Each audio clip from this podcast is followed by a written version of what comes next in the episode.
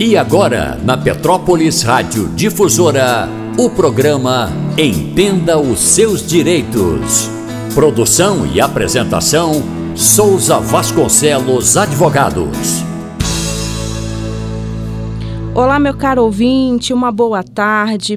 Estamos hoje aqui na Rádio Difusora, iniciando o programa Entenda os Seus Direitos. Quem vos fala é Maiara Vasconcelos, sou advogada, sócia do escritório Souza e Vasconcelos.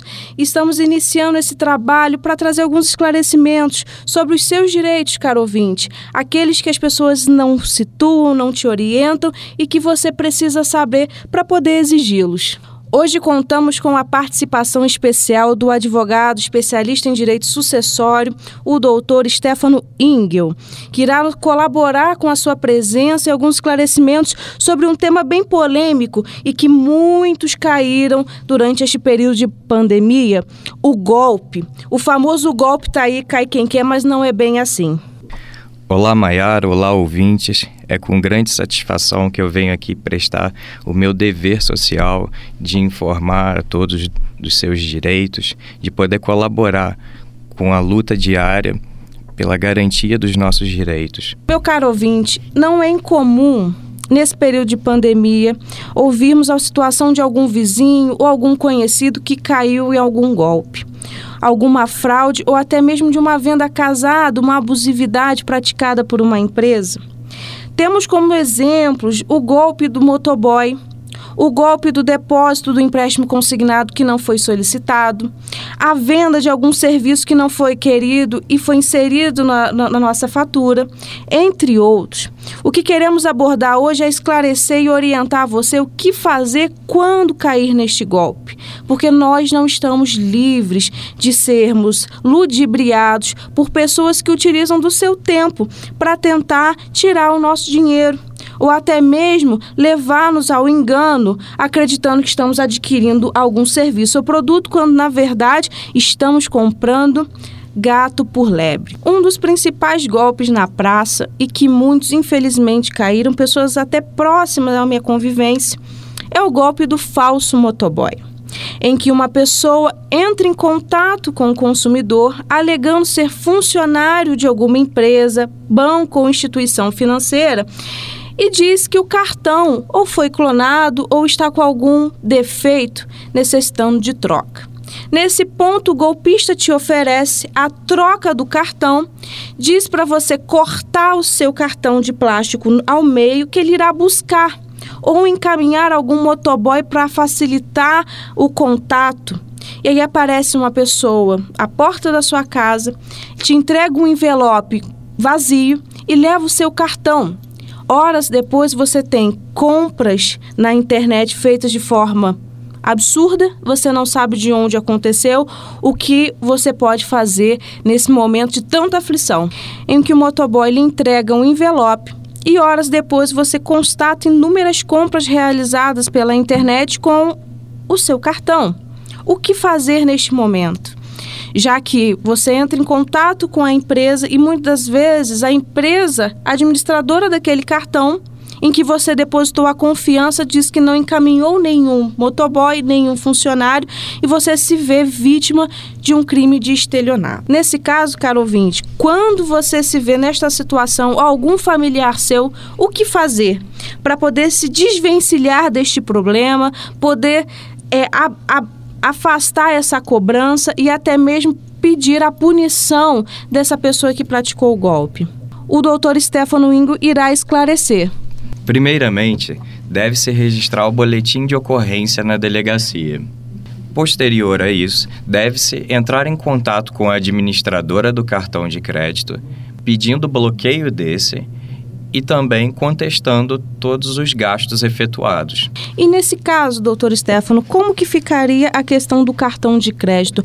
A empresa é obrigada a fornecer uma segunda via do plástico para que o consumidor continue a usufruir do serviço? Sim, a empresa deve fornecer um novo cartão, tomando as devidas providências em, em termos relativos à segurança. A prestação de serviço, ela continua mesmo, o contrato continua vigente, independentemente do acontecido. E se a empresa, por acaso, se recusar a aceitar essa contestação e cancelar essas compras indevidas, ou até mesmo de fornecer uma segunda via de cartão de crédito para o consumidor, qual a providência que a pessoa deverá adotar para poder valer os seus direitos, para que mantenha-se o serviço prestado? Caberá ao cliente se direcionar ao PROCON e contestar perante o órgão. E continuando, permanecendo a recusa da administradora do cartão, a gente orienta para que se busque um advogado, para que se ajuize uma ação. O banco, conforme nossa legislação, ele responde de forma objetiva pela falha de segurança dele.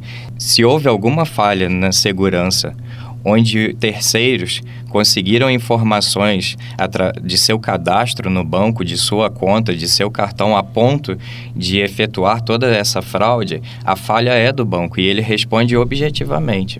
O bacana, doutor Stefano, que agora com a lei de proteção de dados, além da segurança objetiva que o banco tem com os nossos nossas informações pessoais, ele é obrigado a informar ao consumidor o que faz com esses dados, inclusive para evitar com que eles sejam vazados e terceiros se utilizem de má fé para poder praticar algum crime contra o próprio consumidor. Sim, são esses compartilhamentos de dados de forma indiscriminada que acabam é, se tornando um terreno fértil para esse tipo de fraude. E agora, com a LGPD em vigência, todas as empresas terão que se adequar a essa nova legislação justamente para impedir, para minimizar esse número de fraudes. E o principal, caro ouvinte, na hipótese da empresa não acatar a sua solicitação, vocês estão nesse prejuízo, sem a quem recorrer. O Poder Judiciário está de braços abertos a receber a sua queixa, justamente para fazer valer a lei. Nós não podemos estar vulneráveis a esse tipo de prática, tanto criminosa quanto abusiva das empresas de se esquivarem da responsabilidade civil que a lei as impõe. E você, caro ouvinte, caso tenha caído no golpe do falso motoboy ou outro similar, se a empresa se recusar a solucionar o seu problema, seja cancelando as cobranças feitas né, de forma indevida, já que não houve a utilização por você do serviço, você poderá reclamar o seu direito tanto ao órgão né, do PROCON, solicitando então essa intervenção eh, do município para que valham seus direitos, ou até mesmo a venda negativa e a resistência da empresa para solucionar a questão, você poderá propor uma ação pleiteando a responsabilidade da empresa no que tange ao cancelamento dessas cobranças e até mesmo a manutenção do serviço que foi fatalmente prejudicado por conta da intervenção de terceiro. Importante salientar também é a questão da produção de provas. Porque muita gente que cai no golpe pensa, ah, mas eu não tenho como provar. E acaba nem reclamando os seus direitos com medo de não ter como provar toda essa questão. Primeiro que isso é uma relação de consumo, e na relação de consumo, a nossa lei estabelece a inversão do ônus da prova. Então é a administradora do cartão que terá que provar o contrário do alegado pelo cliente. Há também algumas formas de se colher provas. Como, por exemplo, não deixar nunca de anotar todos os protocolos de reclamações. Se possível, além das ligações e dos protocolos, também enviar e-mail. E-mail é uma forma de prova. Dar print em todas as telas de ligações de todas as conversas que envolveram o golpe. Não esquecer também o registro de ocorrência feito na delegacia que a gente eh, orientou já no início dessa nossa conversa. O registro de ocorrência, como bem salientou o doutor Stefano, é importante não só para demonstrar toda a situação vivida pelo consumidor, tanto a empresa quanto ao judiciário, como também para clamar pela investigação e a responsabilidade daquele que se utilizou de má fé para pleitear o golpe. Então, você se sentiu lesado, não deixe de registrar sua ocorrência. Hoje o estado do Rio ele permite o registro inclusive online. Durante esse período de pandemia, se você não pode sair de sua casa para ir até uma delegacia próxima registrar o ocorrido, você pode fazer isso do conforto da sua casa. Especialmente a questão criminal não pode ser posta de lado. Você que sofreu com esse golpe, e está com receio de se dirigir a uma delegacia, ou por vergonha, ou por medo, ou até mesmo por conta da própria pandemia que dificulta o nosso acesso e as nossas saídas, né? E você poderá fazer o, o registro de ocorrência online através do endereço do site dedique.pcivil.rj.gov.br. Lá haverá a plataforma Registro de Ocorrência e ali você poderá detalhar todo o ocorrido, toda a situação sofrida, inclusive para poder produzir a prova necessária para fazer reclamação junto ao Poder Judiciário quanto à negativa dos cancelamentos das compras indevidas. Agora que a doutora mencionou essa questão do site na esfera criminal, eu me recordei aqui na esfera civil, vale também fazer o registro de todo o ocorrido no site reclameaqui.com.br porque as empresas geralmente respondem à reclamação lá. E assim você vai ter um histórico de toda a tratativa com a administradora do cartão. Bom, meu amigo, outros golpes também estão aí na praça, né? Infelizmente são os golpes vinculados ao INSS, golpes vinculados também ao auxílio emergencial e são inúmeros subterfúgios que os fraudadores utilizam. Seja um link encaminhado pedindo para você clicar para atualizar os seus dados para receber o auxílio emergencial, seja uma informação de que o seu auxílio previdenciário foi bloqueado e é necessário você atualizar seus dados, saiba que muitas das vezes isso constitui um golpe. Nenhum órgão público entra em contato com você por SMS pleiteando seus dados. Toda tratativa, seja com o INSS ou até mesmo com a Caixa Econômica Federal, são feitos por meio da agência presencial ou na plataforma específica da própria instituição. No caso do INSS, você tem o site do governo federal, bem como da Caixa Econômica Federal. Então, caso você receba um link, primeiro, verifique a autenticidade desse link. Não saia clicando, porque ao clicar você pode ser hackeado ou até mesmo quando você fornece os dados, eles poderão ser manuseados de forma indevida pelo fraudador. E são inúmeras situações que você pode vivenciar de forma desprazerosa. Dentre elas, ter os seu, seus dados utilizados para clonagem de um cartão de crédito, utilização de compras pela internet, ou até mesmo ter seus rendimentos junto a alguma conta bancária é usufruído ou usado por terceiro. Neste momento, faremos uma pequena pausa e no próximo bloco você não poderá perder a participação do nosso técnico de informática trazendo dicas para você evitar o golpe. Caso você tenha alguma dúvida, sugestão, entre em contato conosco através das nossas linhas telefônicas DDD 24 2245 7364 ou 992 668758. Nós, da Souza e Vasconcelos, estamos à disposição para atendê-lo. Difusora 1320 Difusora. Voltamos, caro ouvinte, com o nosso programa Entendo o Seu Direito. Abordamos no primeiro bloco a questão do golpe do falso motoboy. E agora traremos também outras situações do cotidiano que trazem aquele de sabor.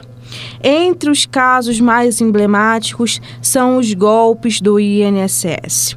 Não que sejam praticados pelo INSS, mas terceiros se utilizam da própria instituição para poder aplicar o estelionato e outras fraudes.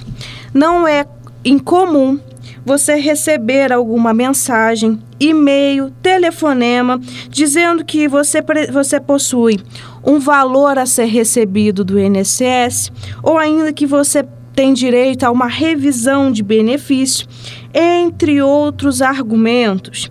Muitas vezes prometem até um, um aumento do benefício, a concessão de um outro valor, tudo para te ludibriar como se esquivar desses fraudadores. Além dos golpes que envolvem a prática criminosa de um terceiro, temos aquelas situações abusivas que as próprias empresas praticam contra o consumidor. Nesse ponto, o Dr. Stefano irá abordar algumas situações cotidianas que acontecem conosco e orientá-los como se desvencilhar desse problema. Dentre essas práticas abusivas, as mais comuns são os depósitos consignados indevidos por parte de financeiras e instituições bancárias. Como eles fazem? Eles depositam um valor X na conta do beneficiário do INSS e vão descontando como um empréstimo consignado mensalmente. Poucos dos beneficiários realmente conferem os seus extratos mensais. E vale ainda ressaltar, né, doutor Stefano, que muitas das vezes o próprio segurado do INSS, o aposentado ou o pensionista, sequer solicitou esse empréstimo. O empréstimo foi creditado sem a concordância do consumidor, que muitas das vezes passa despercebido aquele desconto, porque às vezes é um valor tão pequenininho que não é perceptível e acaba sofrendo uma lesão patrimonial absurda, porque são empréstimos de 48 meses, 70 meses, que ao final você paga 3, 4 vezes o valor que efetivamente você foi beneficiário. Na hipótese, caro ouvinte, de você ter em sua conta bancária acreditado um valor não querido referente a um empréstimo consignado não contratado, você tem o Código de Defesa do Consumidor como seu aliado. O, a própria lei de proteção às relações de consumo prevê que é proibido às empresas ou instituições financeiras fornecer produto ou serviço não querido, ou seja, aquele que você não fez a solicitação. Então, nesse caso em que a empresa acredita em sua conta um valor reportado como empréstimo consignado, você pode questionar, exigir a devolução do valor, dos valores que foram debitados da sua conta. E mais, o Código de Defesa do Consumidor ainda acrescenta que aqueles serviços prestados e que não foram contratados pelo consumidor, eles são reportados como amostra grátis. Então fique ligado, muitas das vezes quando a empresa acredita um valor na sua conta que você não solicitou, pode-se entender que aquele valor se equivale a uma amostra grátis e você não teria o dever de ressarci-lo, já que você não fez a contratação deste serviço. Isso mesmo, doutora. As empresas, as instituições financeiras são sempre responsáveis pelos danos gerados ao consumidor. Inclusive, vale salientar a súmula 479 do STJ, que diz: as instituições financeiras respondem objetivamente pelos danos gerados por fortuito interno relativo a fraudes e delitos praticados por terceiros no âmbito de operações bancárias. E neste caso, doutor Stefano, você entende que haveria uma compensação pelos danos morais sofridos pelo consumidor caso a, a solução administrativa não seja prestada a pronto tempo? Cabe, na verdade, independentemente desse pronto tempo. A partir do momento que a empresa forneceu o serviço sem ser solicitado na prática da má fé, ela já deve responder por danos morais independentemente de culpa, na forma objetiva conforme prevê o Código de Defesa do Consumidor. Por todo exposto, caro amigo, fica evidente que você não está desguarnecido. A lei está ao seu lado para que você seja sempre amparado e ressarcido dos danos causados pelas empresas, porque elas, nessa, nessa relação jurídica, sempre tendem a ser favorecidas. E por conta de um eventual erro, quem deve responder é a própria empresa já que tem de meios técnicos e informatizados a evitar o dano ao seu consumidor, ao seu cliente. Vale ainda explicar que existe um limite de margem disponível para o empréstimo consignado, que atualmente é de 35% do valor percebido pelo beneficiário. E muitas instituições financeiras estão fazendo empréstimos e ultrapassando esse limite. E quando ultrapassa esse limite, acaba comprometendo o orçamento, o sustento do beneficiário. Então, o que, que ele deve fazer nessas ocasiões? O ideal é propor a ação de superendividamento, onde será pleiteado a redução dessas parcelas até o limite estabelecido por lei. É comum ver casos de aposentados que estão ficando sem o seu benefício praticamente de forma integral. Inclusive no escritório, pasmem, mas chegou um beneficiário com um caso para nós que estava com 95% da sua renda comprometida. Ele não tinha nem mesmo como comprar o próprio alimento. É isso mesmo, doutor Stefano. Além da questão do direito claro sobre a reserva dos 35% né, da margem consignável, temos que essa situação ela foge da mera discussão do direito, da aplicação literal da lei, mas sim reserva uma condição humanitária, porque a pessoa ela precisa ter o um mínimo de subsistência. E o aposentado, quando chega no momento da sua vida mais vulnerável, ele é atacado por essas instituições financeiras e muitas vezes induzido, compelido a contratar empréstimos em cima de empréstimos e para poder manter a sua sobrevivência cai nessa armadilha e ao final tudo vira uma bola de neve, sem poder é, é, garantir o um mínimo de sobrevivência para ele. Então, nos casos em que o advogado ele atua, ele não atua simplesmente para pleitear um direito, ele quer que valha também a observância do direito à dignidade da pessoa humana, ter o direito à sua subsistência, a garantia de que amanhã ele terá um pão à sua mesa. E ainda mais quando se trata de aposentados, que são a, a, a camada da população mais fragilizada, seja pela condição da idade, seja pela condição que as próprias financeiras impõem. Nós também tivemos um caso há pouco tempo de uma cliente nossa, pouco, há poucos dias aposentada, ser acometida de inúmeras ligações com oferecimento de empréstimos consignáveis. E ela não queria, e ela falou: Eu não quero, e mesmo assim as empresas insistiram. E isso também constitui uma prática indevida, que você poderá re reclamar junto ao PROCON e até mesmo fazer uma, uma, um registro formal e até mover uma ação por essa abusividade. Importante também tomar cuidado com os próprios gerentes das suas contas bancárias porque eles sempre dizem a, a afirmativa deles é: olha, nós temos aqui um valor para liberar para o senhor. Nós podemos fazer um reparcelamento da sua dívida de um consignado já existente e ainda vai sobrar um troco para o senhor.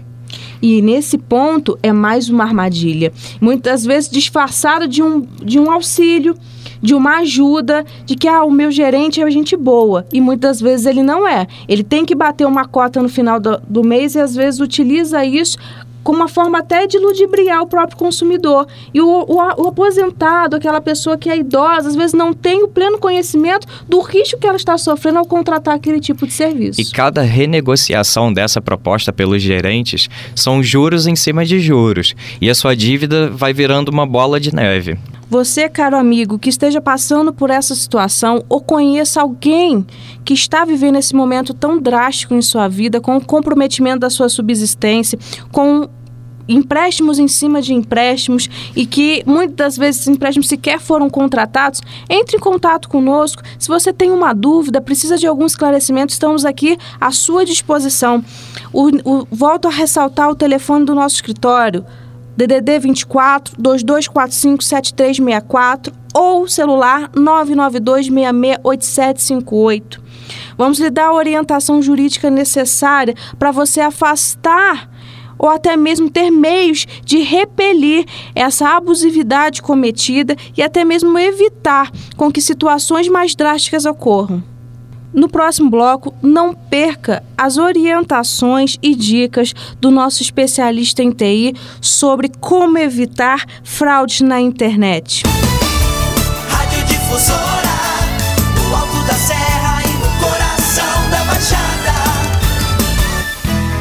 De segunda a sexta, das 8 às 10 da noite, aqui na Difusora tem o Show da Noite. Você confere os assuntos que marcaram o dia com Zezé Maravilha.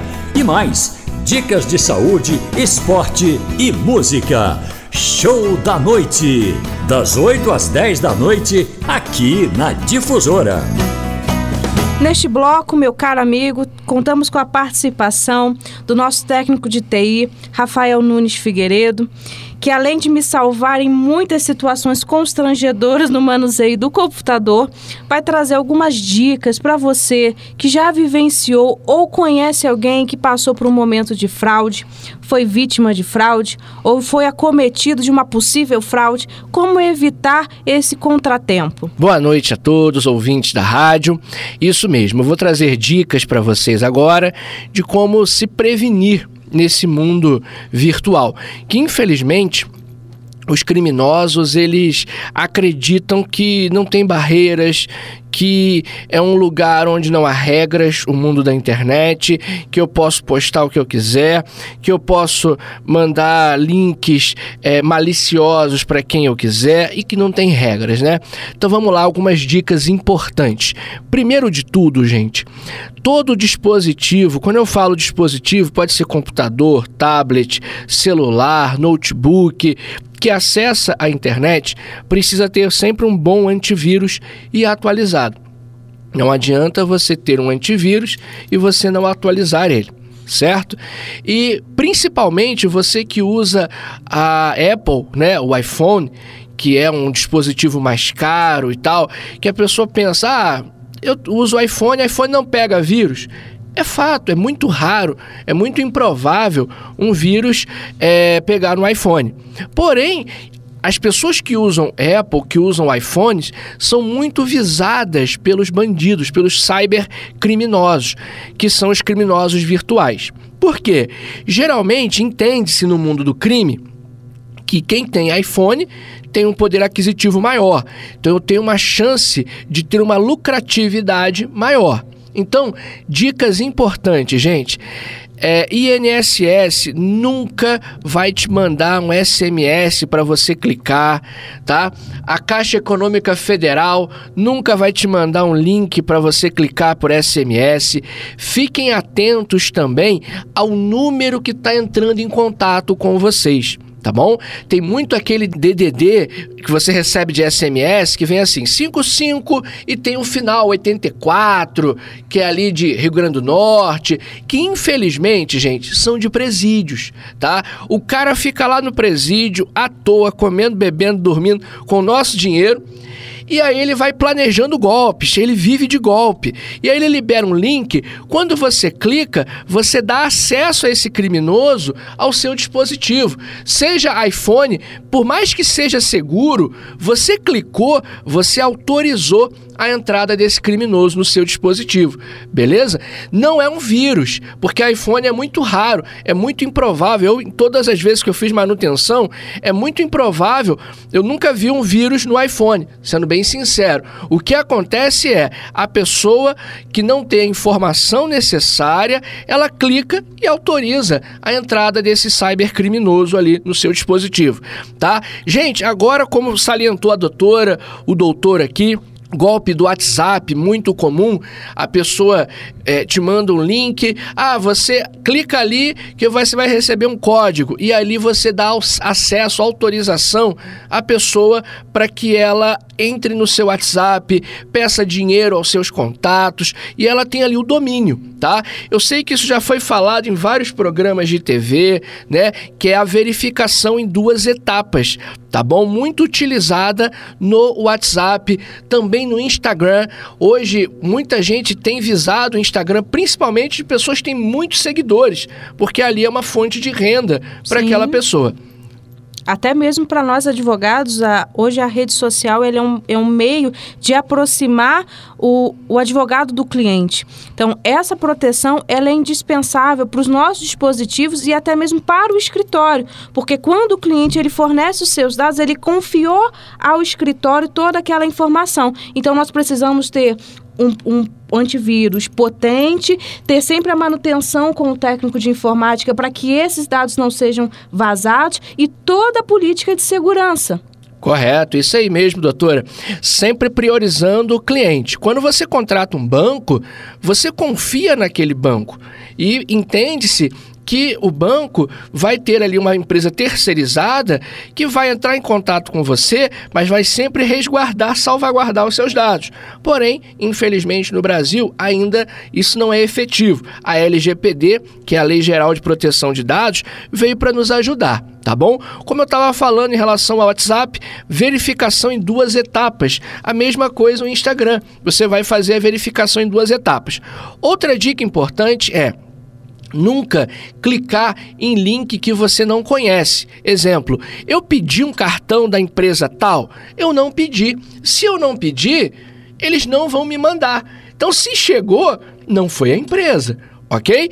Outra coisa, receber um e-mail, tá? Tem muita gente que acaba cometendo esse deslize ela recebeu um e-mail e ela vai lá no spam.